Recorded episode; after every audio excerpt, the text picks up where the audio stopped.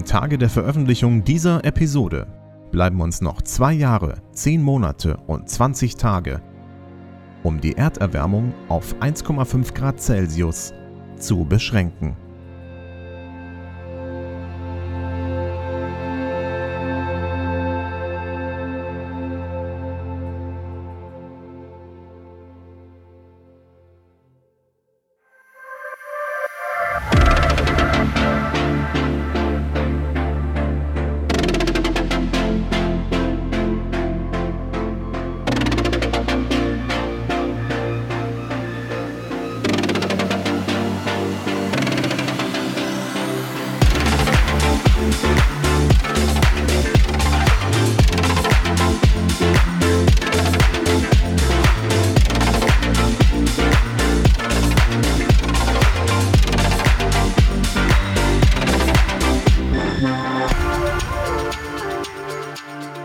Hallo und herzlich willkommen zur ersten Episode des GreenTech Startups Podcast. Mein Name ist Thomas Riedel und ich freue mich, dass ihr eingeschaltet habt. In diesem Podcast stelle ich euch ab sofort wöchentlich Top-Startups vor, die uns helfen, unsere Klimaziele zu erreichen. Und das tun sie natürlich auf ganz unterschiedliche Weisen. Die Vielfalt der Startups alle darzustellen, wird sicher eine Challenge sein, vor der ich stehe. Aber auch einen guten Kompromiss aus Startup Talk und Nachhaltigkeit hinzubekommen. Das muss ich jetzt in den kommenden Folgen auch erstmal eingrooven. Darum würde ich mich freuen, wenn ihr mir ein Feedback da lasst. Zur Form, dem Inhalt, der Auswahl der GesprächspartnerInnen oder was euch sonst noch an Lob und Tadel einfällt. Dazu schreibt mir gerne eine Mail oder ihr geht auf die Webseite greentech-startups.com und nutzt das Kontaktformular oder die Links zu den Social Media Profilen. Da könnt ihr auch einfach ein Startup vorschlagen, wenn ihr denkt, dass hier noch eins fehlt.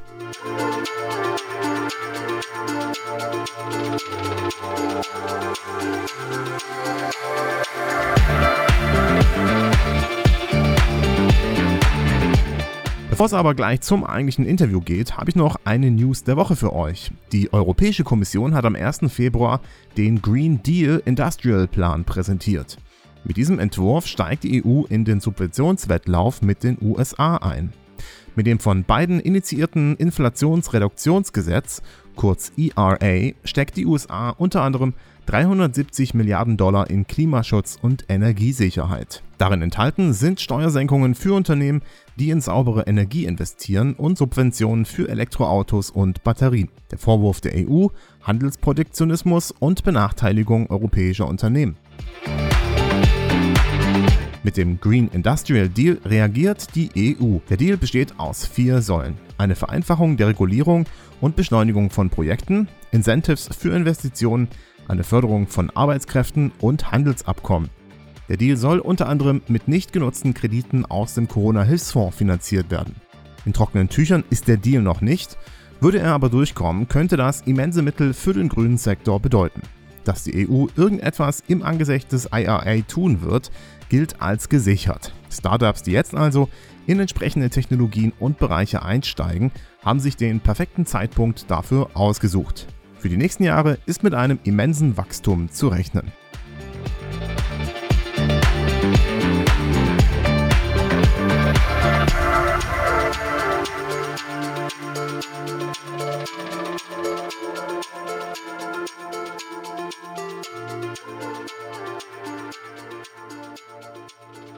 So, und ich spreche jetzt mit Dr. Lina Holländer. Sie ist für Impact und Sustainability beim New Space Startup Constella verantwortlich, das Ende 2022 10 Millionen Dollar Seed Funding einsammeln konnte.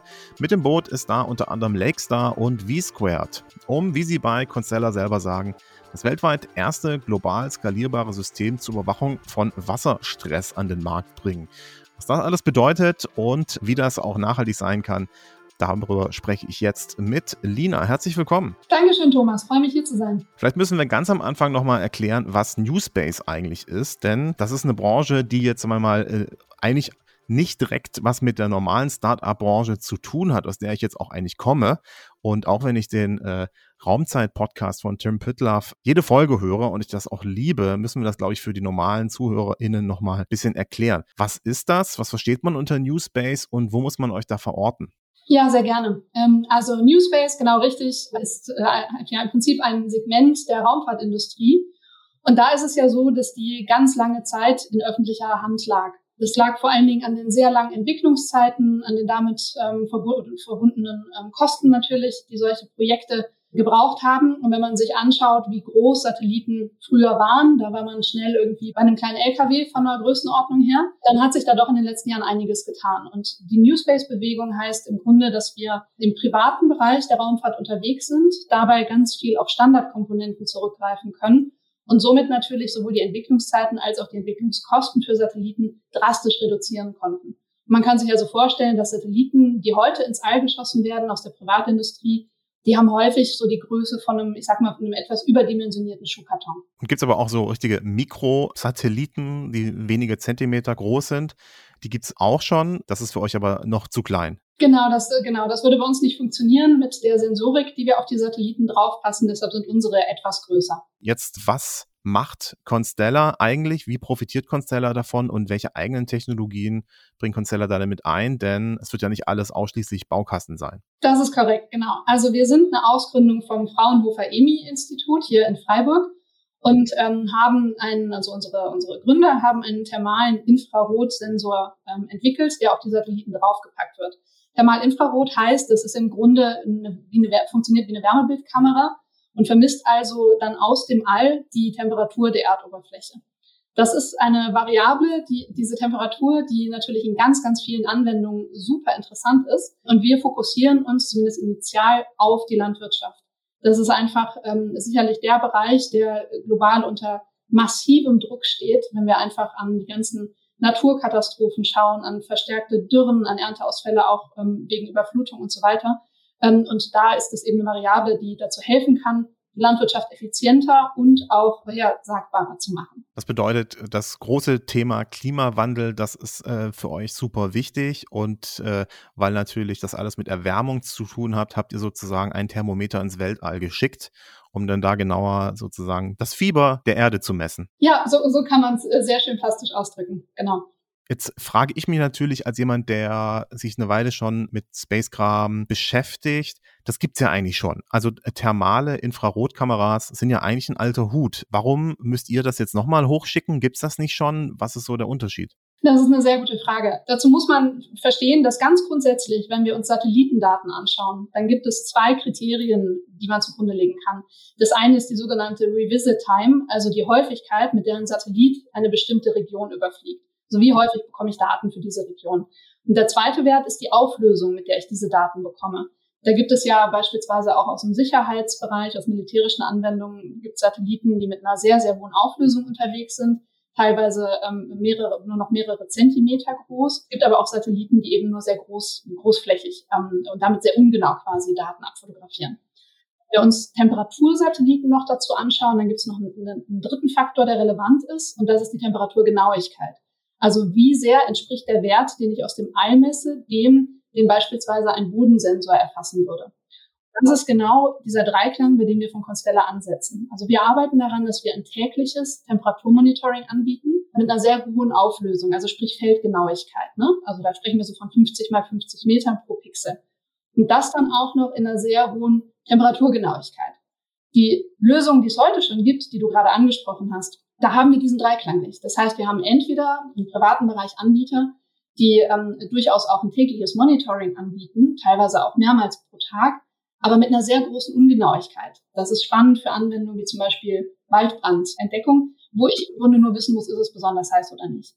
Und im öffentlichen Bereich gibt es auch Satelliten, die Temperatur erfassen, aber da dann häufig in der Kombination aus entweder ähm, einer sehr hohen Genauigkeit, dann aber vielleicht nur einmal im Monat. Damit mache ich in der Landwirtschaft wirklich nichts oder aber häufiger und dann sehr, sehr ungenau. Und damit wiederum ist letztlich auch die Aussagekraft stark eingeschränkt. Okay, und warum musste man dafür praktisch äh, am Fraunhofer Institut nochmal was forschen? Also was macht euer Sensor nochmal besser? Weil im Prinzip könnte man ja einfach nur einen sehr genauen Sensor nehmen und den öfters über die Erde fliegen lassen. Also was macht der eurer Sensor sozusagen so einzigartig, dass man das noch nicht einfach so nachbauen kann? Ja, also da haben wir verschiedene äh, Technologien. Eine ist sicherlich hervorzuheben und das ist eben unsere äh, Kühltechnologie das ist ein, ein kryogekühlter Sensor, der also dafür sorgt, dass ähm, die Temperaturgenauigkeit ebenso hoch ist. Ne? Also andere Satelliten verwenden beispielsweise Mikrobolometer, möchte ich jetzt nicht allzu sehr ins Detail gehen, mhm. aber das führt dazu, dass einfach die äh, Sensorik im All ungenauer ist, was die Temperaturmessung angeht. Das bedeutet, dadurch, dass der Sensor sehr weit runtergekühlt werden kann, so ein bisschen wie beim James Webb Teleskop, wo es ja auch auf die Temperatur ankommt, so könnt ihr jetzt auch dadurch, dass man, dass ihr euren Sensor super runterkühlt, auch besser und mehr sehen, ohne dass praktisch andere Strahlung von der Sonne, von, äh, von der Reflexion äh, und so weiter da irgendwie stört. Ja, genau so ist es. Okay, und wie einfach kann man das nachbauen? Also jetzt wissen wir, okay, ihr kühlt den Sensor runter. Kann das jetzt Elon Musk einfach mal schnell nachbauen oder ist da schon auch eine gewisse Schöpfungshöhe am Start? Nein, da ist also zum einen natürlich eine gewisse Schöpfungshöhe äh, am, am Start, also ohne da vielleicht jetzt allzu sehr ähm, in Patentdiskussionen oder generell Diskussionen des geistigen Eigentums äh, einsteigen zu wollen. Ähm, aber erschwerend kommt hinzu, und das muss man vielleicht auch aktuell verstehen, dass wir extrem lange Vorlaufzeiten bei der Satellitenentwicklung haben. Also auch wenn wir Standardkomponenten verwenden, dann sind einfach die äh, angesichts der globalen Rohstoffknappheiten und der sehr gut gefüllten Auftragsbücher sind die Vorlaufzeiten einfach wirklich enorm. Also wenn jemand heute einen Startschuss geben würde für eine Satellitenentwicklung, bis es dann tatsächlich auch genehmigt ist. In der Europäischen Union hängt dann die Europäische Raumfahrtbehörde, die ESA immer noch mit da drin, bis die Zulieferer die Teile und so weiter geliefert haben, vergehen ganz schnell mal zwei Jahre. Und das ist natürlich ein Vorsprung, den wir jetzt einfach haben, weil wir schon seit 2020 daran arbeiten. Also im Grunde schon länger, aber 2020 haben wir ausgegründet. Und das heißt, ihr habt bereits Satelliten im Orbit oder wie ist da der aktuelle Stand? Noch nicht. Ähm, wir arbeiten fleißig daran. Die ersten beiden Satelliten kommen nächstes Jahr. Äh, da freuen wir uns schon sehr drauf. Aber wir hatten auch ähm, jetzt letztes Jahr schon ein großes Highlight, denn wir haben einen Pilotsensor auf die internationale Raumstation geschickt.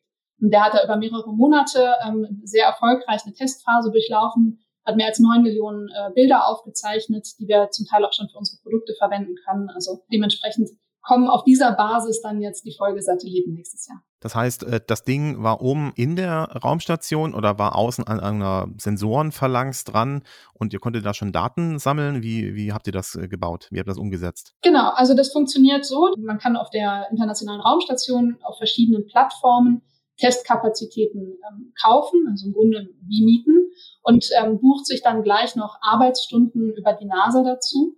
Und dann hat eine Astronautin diesen Sensor für uns, der mit einer, einem Versorgungsflug auf die Station geflogen wurde, dann oben tatsächlich äh, installiert und außen montiert. Und da vielleicht ein ganz, ganz kleiner Fun-Fact. Die Inbetriebnahme hat nicht auf Anhieb funktioniert.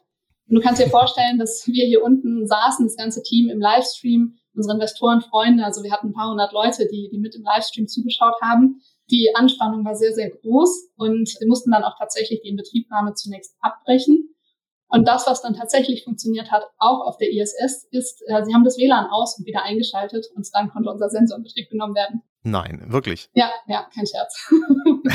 okay, das ist großartig. Einfach mal auf der ISS äh, kurz mal das WLAN rebooten, damit äh, der thermale Infrarot Sensor, der krüher gekühlt wird, äh, von dem deutschen Startup funktioniert. Sehr cool. Okay. Das heißt, das Ding war dann da oben installiert, hat dann nach einem Wi-Fi-Restart auch funktioniert und ihr konntet damit Daten sammeln. Was habt ihr da gelernt? Musstet ihr den Sensor komplett umbauen? Geht das jetzt schon ein bisschen zu tief für deine Abteilung oder kannst du da ein paar Insights geben? Also minimale Insights kann ich geben, ähm, denn wir bekommen den Sensor erst noch zurück. Das ist natürlich auch aufregend, ne, dann tatsächlich mal was in den Händen zu halten, was schon mal im Ei war. Aber das ist natürlich was, wo dann auch ähm, Ingenieur, unsere Ingenieure noch einen Blick drauf werfen werden. Aber ganz grundsätzlich kann ich nur sagen, war die Mission ein Erfolg und hat wesentlich mehr Bilder aufgenommen, als wir uns das idealerweise erhofft hatten. Dementsprechend war das eher eine Bestätigung für unsere Entwicklungsleistungen bisher als dass wir da jetzt großartige Veränderungen vornehmen müssten. Okay, erstmal keine großen Probleme gesehen, weil Daten wurden aufgenommen, wurden auch auf die Erde geschickt, ihr konntet damit bereits arbeiten und macht das schon und entwickelt natürlich eure Produkte und da kommen wir so ein bisschen auf das Produkt auch zu sprechen. Was verkauft ihr dann eigentlich? Also die Dinger fliegen dann um die Erde, es wird nicht ganz billig sein, die da hochzubringen, die da oben zu halten und die im Betrieb zu halten und auch weiterzuentwickeln natürlich. Da muss natürlich dann auch irgendwie Umsatz rein. Was ist dann letztendlich das Produkt und wer kauft das? Sehr gute Frage. Wir bieten im ersten Schritt einfach die Temperaturdaten an. Gibt es ähm, in diesem Downstream-Bereich, also sprich der Teil der Raumfahrt, der eben Daten aus dem All runterzieht und hier vermarktet, äh, gibt es verschiedene Abstufungen und das, was wir verkaufen, sind Level-2-Daten. Das heißt also wirklich dieses Temperaturprodukt. Das sind also keine ultimativen Rohdaten, sondern schon minimal bearbeitet. Und das ist was, ähm, wo wir schon heute dabei sind, Verträge zu schließen. Ähm, auf die Kundengruppen komme ich, komme ich gleich zu sprechen. Und wir arbeiten aber parallel auch ähm, an wirklicher Produktentwicklung. Das heißt also Datenprodukte wie zum Beispiel Evapotranspiration. Evapotranspiration ist die Summe aus Bodenverdunstung und Pflanzentranspiration auf einer Fläche. Und das ist eine ganz wichtige Variable, wenn es um Wassermonitoring geht oder wenn es darum geht, Pflanzenstress zu entdecken, um einfach zum Beispiel gezieltere Bewässerungsempfehlungen aussprechen zu können. Und ähm, wir arbeiten beispielsweise auch daran, wie wir Soil Organic haben, also den, den Kohlenstoffgehalt im Boden ähm, verlässlicher messen können mit unserem äh, Satellitensystem. Das heißt, da haben wir schon eine Pipeline, in der wir heute schon entwickeln, wo wir auch tatsächlich schon kommerziell etwas verkaufen auf Basis von bestehenden Thermaldaten, das dann aber eben durch Ergänzung unserer eigenen Daten wesentlich verbessert wird. Und die Kundengruppen, die du gerade noch erfragt hast, ähm, da ist es so, dass wir aus sehr vielen Industrien angesprochen werden. Aber unser Fokus ist eben die Landwirtschaft. Das heißt, da sprechen wir vorrangig mit Agrarkonzernen, sowohl aus dem Agrochemiebereich als auch aus dem Agri-Food, also sprich Lebensmittelbereich. Denn das sind ja die, die ihre Rohstoffe eben auch weltweit einkaufen. Okay, und das heißt, ihr habt einmal so die, die großen äh, Firmen, die da am Start sind, aber äh, eventuell auch die kleinen Firmen. Wo macht man da das größere Geld? Ist das so die Summe der kleineren? Ist das, äh, braucht man da nur fünf große und hat dann alle Kosten schon gedeckt? Wie muss man sich das so vorstellen? Mhm. Ja, da muss man verstehen, dass die Agrarindustrie unter enormen Druck steht. Das liegt an gestiegenen Arbeitskosten. Äh, das, das, das liegt auch häufig daran, dass es Nachfolgeprobleme gibt, also auch sprich auch Arbeitskräfte, die nicht verfügbar sind, Klimakatastrophen, Dürren, Wasserpreisen und so weiter. Das heißt, die Nachfrage nach diesen Daten, die ist riesig. Und ähm, gleichzeitig ist es so, dass wir begrenzte Kapazitäten haben. Also wir werden in den ersten Jahren auf keinen Fall die Marktnachfrage bedienen können mit unseren Satelliten. Mhm. Und dementsprechend ist es für uns im Moment das, ähm, das einzig Sinnvolle, uns an die, mit den Agrarkonzernen auseinanderzusetzen, um eben diese äh, begrenzten Ressourcen, die wir haben, da trotzdem möglichst großen Wert entfalten zu lassen. Ja, okay, das heißt aber, es bekommen erstmal die, die sowieso schon reichen, äh, sage ich jetzt mal, profitieren erst von euch. Wäre natürlich cool, wenn auch, wenn man praktisch so einen gewissen Prozentsatz hätte, äh, den man dann auch, sag ich mal, ja, Entwicklungsagenturen, Non-Profit-Agenturen und so weiter zur Verfügung stellen könnte. Habt ihr da so einen Quotienten oder so oder macht ihr grundsätzlich, wo die Kohle ist, schieben wir die Daten hin? Nein, um Himmels Willen. Also da möchten wir auch definitiv äh, nicht so verstanden werden. Und es war auch die perfekte Überleitung zu dem, was ich eigentlich ähm, bei Constella auch mache. Denn ich glaube, ähm, man, man, man darf auch durchaus legitimerweise sagen, wir sind Investoren finanziert. Wir haben eine sehr große Förderung auch bekommen von der Europäischen Kommission und anderen öffentlichen Institutionen. Das heißt, wir müssen einfach Umsatz generieren. Nur wenn wir zeigen können, dass wir auch ohne öffentliche Förderung überleben und ein tatsächlich laufendes Geschäftsmodell haben, können wir auch langfristig Impact auch vielleicht bei kleineren Organisationen in dem Maße erzielen. Ne? Das, das ist einfach eine Logik, glaube ich, die zwingend ist. Gleichzeitig ist es aber eben so, dass ich mich jetzt vermehrt auch darum kümmere, dass wir eben die Teile der Welt, wo viele kleine ähm, Farmer, Farmerinnen nicht Teil der globalen Lieferketten sind, denen trotzdem unsere Daten zur Verfügung stellen können. Also wir denken da zum Beispiel an, an Indien und Subsahara-Afrika, wo wir wirklich kleine Farmen haben, die ganz häufig nur für die Selbstversorgung funktionieren. Die würden nicht über einen Großkonzern Zugriff auf solche Daten bekommen. Und ähm, da bin ich gerade dabei zu schauen, mit welchen Organisationen und Programmen wir am besten zusammenarbeiten können, die vor Ort die Expertise haben, die wir natürlich nicht haben. Aber das ist ein absolutes Anliegen, auch für den Rest des Teams. Wir sind wirklich alle sehr impact-getrieben, dass wir da eben natürlich eine gute Balance finden. Im Vorgespräch hast du äh, eine Sache erwähnt, die ich sehr spannend fand, nämlich, äh, dass man auch bereits erkennen kann, dass es ein Wasserproblem gibt, bevor man das eigentlich so sieht, wenn man auf dem Feld steht. Äh, vielleicht kannst du das nochmal erklären, weil ich glaube, das ist doch gerade für kleine Bauern auch super spannend, das zu wissen. Ja, ja, absolut. Genau. Also ich habe ja vorhin schon das Thema Evapotranspiration ähm, angeschaut. Und dazu muss man verstehen, wenn wir äh, auf unseren Balkon, in unseren Garten schauen, dann kennt es, glaube ich, jeder, der da nicht äh, ausreichend gießt oder vielleicht mal im Urlaub ist, dass die Pflanzen welk werden und dann so braune Blätter bekommen. Und das ist ja in der Regel ein Zustand, der nicht mehr reversibel ist. Da weiß man einfach, okay, zu wenig gegossen, Pflanze ist verbrannt. Das kenne ich leider sehr gut, ja. ja, da sind wir schon mal zwei. Das, was dann in der, innerhalb der Pflanze passiert, wenn sie zu wenig Wasser bekommt, ist, dass sich das Blätterdach schließt. Und das muss man sich so vorstellen, wie wenn sich die Poren unserer Haut schließt, dann kann man ja nicht mehr schwitzen und dementsprechend staut sich die Hitze. Und das ist ein Zustand, den wir durch eben diese thermale Infrarottechnologie schon Tage bis Wochen ähm, erkennen können, bevor es mit dem Auge erkennbar wäre. Und dementsprechend, wenn man schon Wochen vorher zu einem Bauern sagen kann oder einer Bäuerin, pass auf, da hinten die Ecke in deinem Feld, die musst du unbedingt in den nächsten Tagen gießen, weil sonst ähm, deine Pflanze Wasserstress entwickelt, äh, das ist natürlich von enormem Wert. Oder dass halt auch zum Beispiel Hilfsorganisationen wissen, okay, dann könnte man im Prinzip sagen, da gibt es jetzt gerade ein Problem und da müsst ihr das Wasser priorisieren, damit die Pflanzen dort nicht absterben, während da hinten an der Ecke, wo ihr es eigentlich gießen wolltet, könnt ihr es eigentlich sein lassen. Ganz genau. Denn das Wichtige daran ist ja auch, dass wir insgesamt die Wasserverschwendung drastisch reduzieren müssen. Also die globale Landwirtschaft ist äh, verantwortlich für je nach Statistik 70 bis 80 Prozent des Frischwasserverbrauchs. Und von, von dieser ohnehin schon riesigen Zahl werden 60 Prozent verschwendet jährlich. Und wenn man da eben ansetzen kann, gerade in den Gebieten, die von Wasserknappheit gekennzeichnet sind, dann kann man da, glaube ich, einen ganz ähm, äh, erheblichen Wert erzielen. Habt ihr denn schon Erfahrung gesammelt, dass das tatsächlich irgendwie sinnvoll ist? Also konntet ihr mit den Daten, die ihr habt, auch das tatsächlich äh, praktisch äh, vor Ort schon irgendwie beweisen. Also ihr habt irgendwie gemessen, das muss gegossen werden und so weiter und habt dann dafür gesorgt, dass früher gegossen wird oder was in der Art, äh, um das irgendwie nachzuweisen? Ja, also wir haben da so ein, so ein knappes Dutzend äh, Pilotprojekte laufen in den verschiedensten Ecken der Welt, ähm, Afrika, Indien, äh, Südamerika und so weiter mit jeweils unterschiedlichen Anwendungsfällen. Denn es geht natürlich nicht nur um Wassereffizienz, sondern es geht auch darum, wie sehr man beispielsweise vorhersagen kann, wie eine Pflanze wächst und, und inwiefern die Temperatur dafür eine Variable ist. Aber wir haben äh, ein Projekt, wo jetzt auch bald die Auswertungen kommen mit einem mit, mit dem CIMMIT. Das ist ähm, ein sehr renommiertes Forschungsinstitut für Weizen- und Maiswachstum international. Und da schauen wir uns nämlich an, inwiefern ein Ernteausfall der Temperatur geschuldet ist oder der Dürre. Und das, äh, da sind wir super gespannt drauf, diese Ergebnisse dann auswerten zu können. Okay, das heißt, das habt ihr jetzt noch nicht alle Ergebnisse am Start, aber das ist eben halt ein laufender Prozess, so wie die Satelliten erst noch im nächsten Jahr hochgeschickt werden müssen.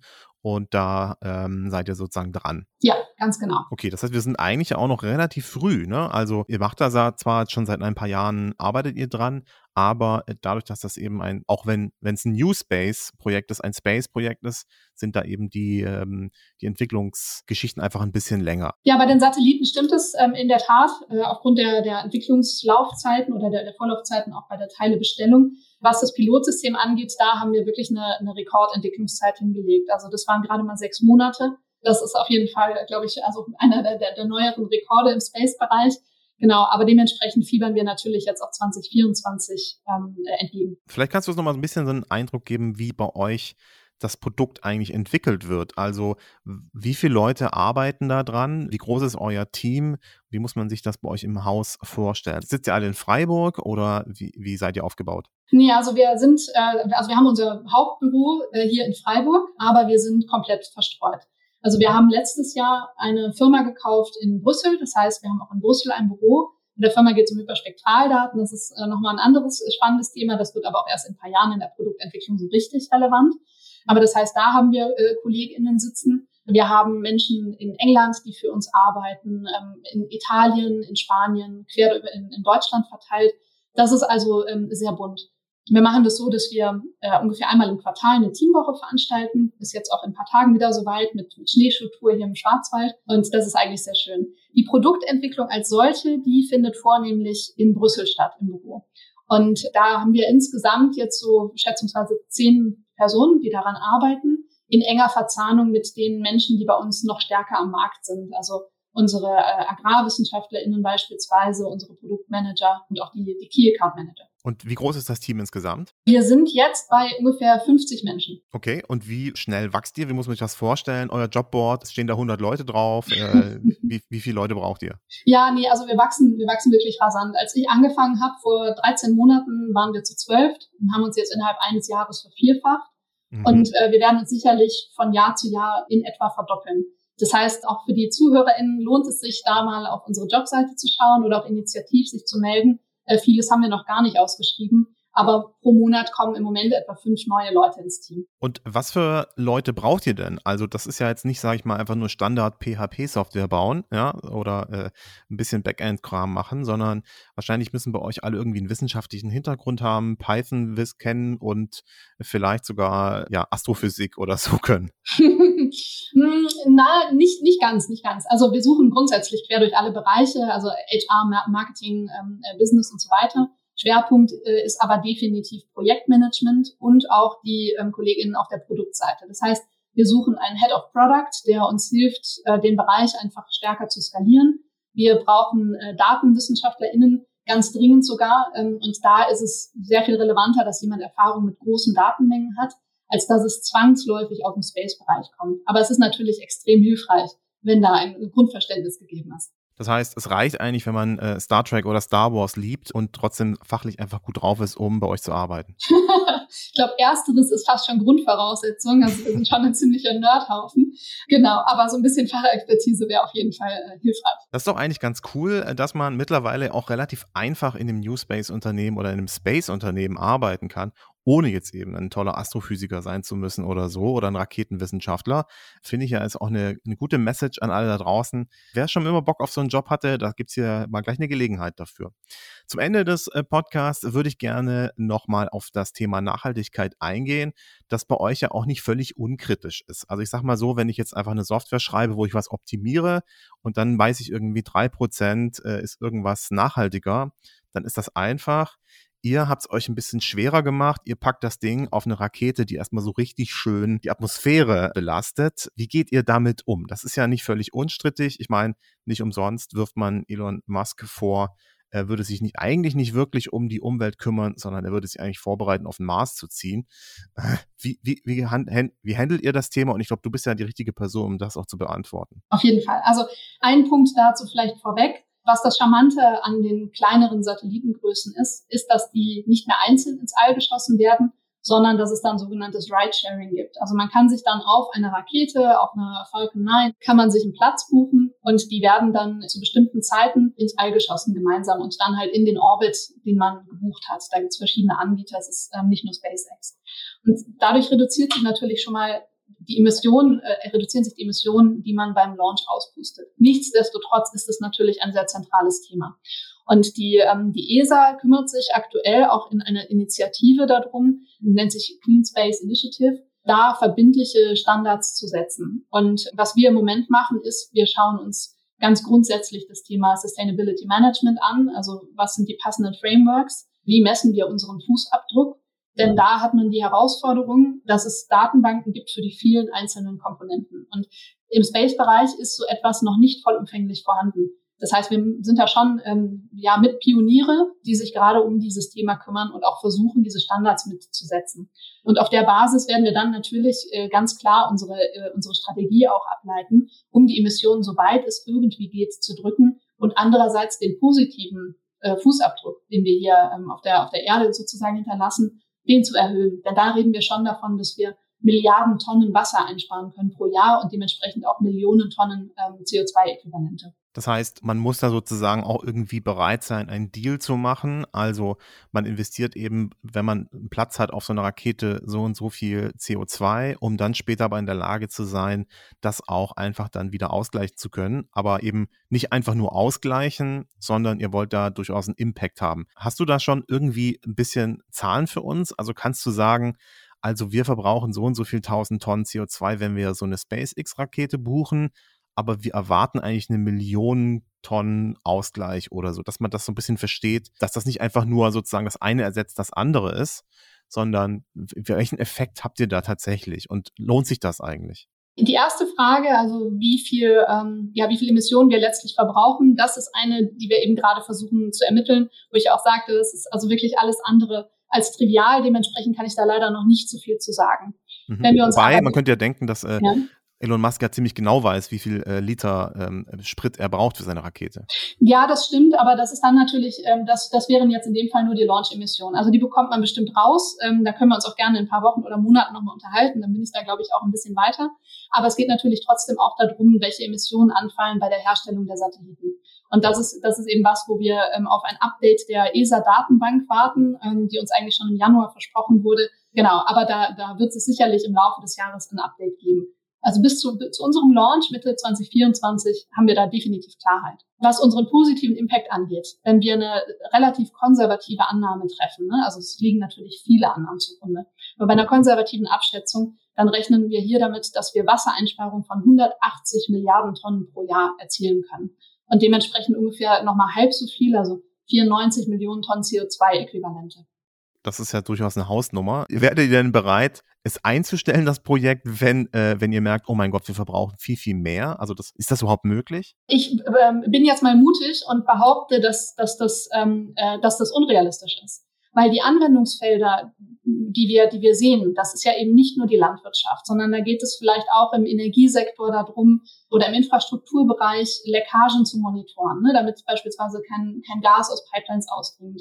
Da geht es darum, auch Compliance zu überwachen. Also in vielen Bereichen der Welt äh, gibt es Lizenzen für den Betrieb von Kraftwerken, die aber in der Umsetzung relativ flexibel gehandhabt werden und da frühzeitig erkennen zu können, hey, hier ist ein Kraftwerk trotzdem im Betrieb, obwohl es nicht im Betrieb sein dürfte und so weiter. Also da gibt es wirklich haufenweise Anwendungsfälle. Und dementsprechend äh, sind die Zahlen, die ich genannt habe, eine konservative Abschätzung nur aus der Landwirtschaft. Dementsprechend sind wir da sehr zuversichtlich, dass wir einen äh, ausgeprägt positiven Impact hinterlassen. Ja, ich denke zum Beispiel auch, was so Erträge dann generell angeht. Ja, also wenn durch die bessere Bewässerung mehr Erträge äh, erzielt werden, dann ist das ja, hat das ja auch einen Wert und dann ist die Frage, okay, ähm, lohnt sich das dann trotzdem so, ne? Also das ist natürlich dann auch immer so das, das Ding.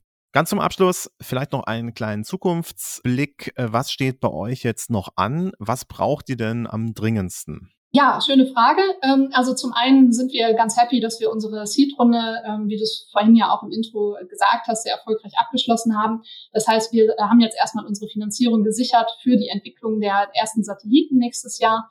Sicherlich ist das Thema Personalzuwachs ein ganz, ganz großes bei uns, wo wir auch einfach hoffen, dass sich da vielleicht interessierte Menschen noch, noch bei uns melden. Und äh, dann ist sicherlich die, die spannende Frage, wie wir eben die Daten in Produkte umwandeln und das auch tatsächlich so hinbekommen, dass sie Wert entfalten. Weil nur weil ich spannende Daten zur Verfügung habe oder einen spannenden Index, heißt es ja noch nicht, dass tatsächlich ähm, die PharmaInnen wissen, was sie damit auf dem Feld konkret machen müssen. Perfekt. Das war ein super Schlusswort und damit bedanke ich mich bei dir, Dr. Lina Holländer, verantwortlich für Impact und Sustainability beim New Space Startup Constella. Vielen Dank und weiterhin viel Erfolg. Danke, Thomas. Hat Spaß gemacht.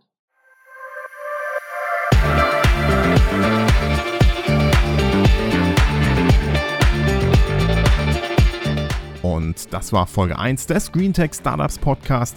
Vielen Dank an Lina Holländer von Constella. Wenn euch diese Episode gefallen hat, dann würde ich mich über 5 Sterne auf iTunes und Spotify freuen.